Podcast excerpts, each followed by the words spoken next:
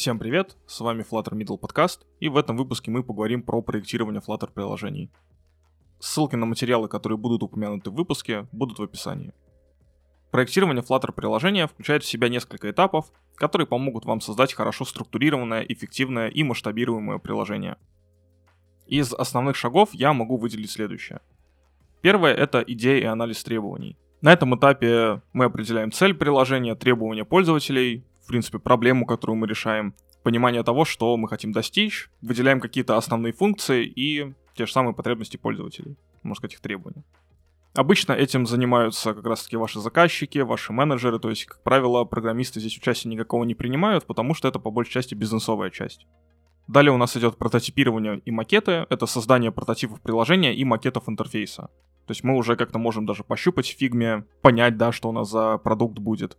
И прототипирование поможет нам визуализировать концепцию и определить основные экраны и взаимодействие между ними. Да, то, как пользователь будет по приложению перемещаться. Возможно, как раз-таки на этих этапах взглянем немножко по-другому на нашу идею, какие-то моменты доработаем. В целом, скорее всего, это будет просто визуализация наших идей. Эта часть, она относится больше, опять же, к бизнесу и к дизайну. Возможно, будут какие-то там комментарии от разработчиков по поводу того, как что лучше сделать. Но в целом макеты не претендуют на истину в последней инстанции, их могут дорабатывать, и в этом ничего нет страшного.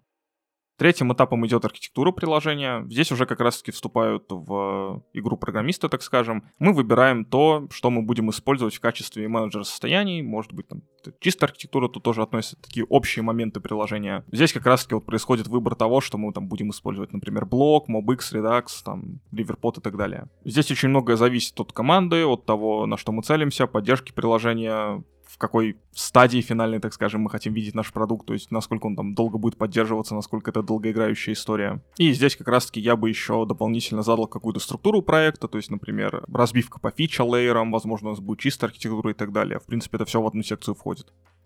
Далее нужно позаботиться о выборе виджетов и UI-компонентов. Это история больше про UI-кит. Если у вас UI-кит будет, то, соответственно, нужно его просто взять и имплементировать, посмотреть, какие требуется создать виджеты, посмотреть, какие у нас будут цветовые палитры и так далее.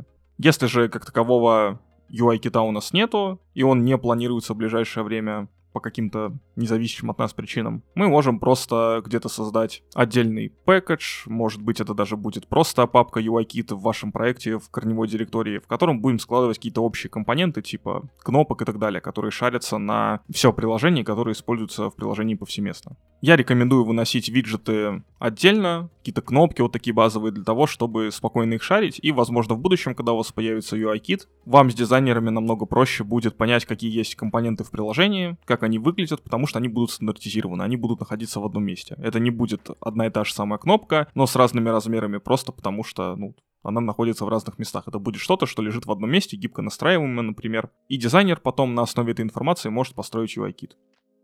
Далее нам нужно выбрать маршрутизацию и навигацию. Нам нужно по макетам понять, сколько у нас будет экранов, какая у нас будет структура, будут ли у нас вложенные экраны, будет ли у нас bottom navigation bar и так далее, что мы будем использовать, какой стилистике будет приложение, и выбрать уже, например, там стандартную навигацию, если у нас будет какое-то даже большое количество экранов, но не будет вложенности, не будет диплинков и так далее, либо выбрать какое-нибудь решение типа автороута или go роутера, если у нас будет сложная система навигации. Тут очень много зависит от того, насколько приложения долго будут поддерживать. То есть, если мы заранее знаем, что когда-то, возможно, диплинки появятся, стоит, наверное, задуматься над тем, как компоновать экраны, чтобы потом эти диплинки внедрить. Потому что переписать навигацию в будущем, когда у вас приложение уже готовое и содержит какой-то набор экранов, какую-то логику, будет гораздо сложнее и дороже, чем делать это еще на этапе проектирования вот написания кода. Также нам надо подумать о локализации. Если приложение даже ориентируется только на одну страну, в ней будет один язык, лучше все строки какие-то данные, да, которые в строках хранятся, которые могут переводиться, даже если они не будут переводиться, выносить в отдельный файл, используя локализацию, потому что у нас не будет захардкоженных строк, у нас все строки будут лежать в одном месте. Опять же, если понадобится добавить другой язык в будущем, мы с легкостью это сделаем, поскольку у нас все строки хранятся в одном месте. И в целом у нас э, вся работа со строками, она будет происходить из какой-то одной фичи, так скажем. То есть мы не будем бегать э, и прыгать э, с поиском по всему проекту, искать, а где же у нас какие-то строки, если нам нужно их заменить заменить одинаковые, да, например, мы меняем в одном месте. И в целом, вот опять же, там, по моему какому-то опыту, даже если у нас один язык, использование плагинов локализации, это как уже стандарт идет. потому что хардкодить это не особо хорошее решение, даже вот с залогом на какое-то будущее, там, когда у вас проект даже еще разрастись не успеет.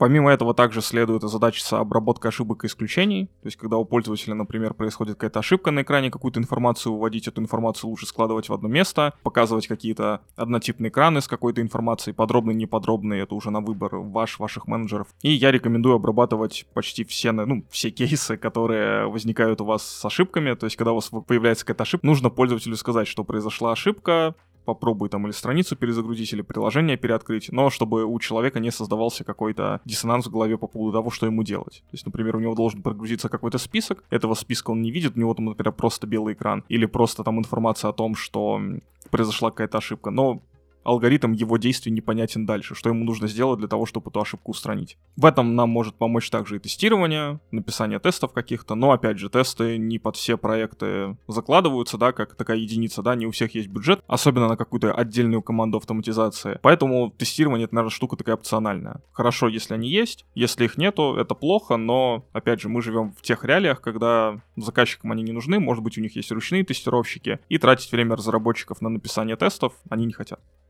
Также стоит заложиться в развертывание приложения. Это подготовка к публикации в сторы, автоматизация какая-то. Вот прошлый выпуск про Fastlane, например. Можно написать какие-то базовые штуки, да, не всегда, например, нам требуется автоматизировать что-то, особенно на маленьких проектах, но чтобы у нас там приложение по кнопке собиралось или по вызову какой-то команды у менеджера на машине, и менеджер знает, как это сделать, да, по определенной инструкции, это сделать нужно. То есть это банально какие-нибудь там shell скрипты, Dart скрипты, которые вам приложение соберут в нужной конфигурации, чтобы и менеджеры с тестировщиками вас не пинали по поводу того, что им нужно сборки скинуть, и, в принципе, вам было тоже быстрее, удобнее собирать какие-то релизные сборки, если вы не настроили тот же самый Fastlane или в CodeMagic у вас нету пайплайна по публикации.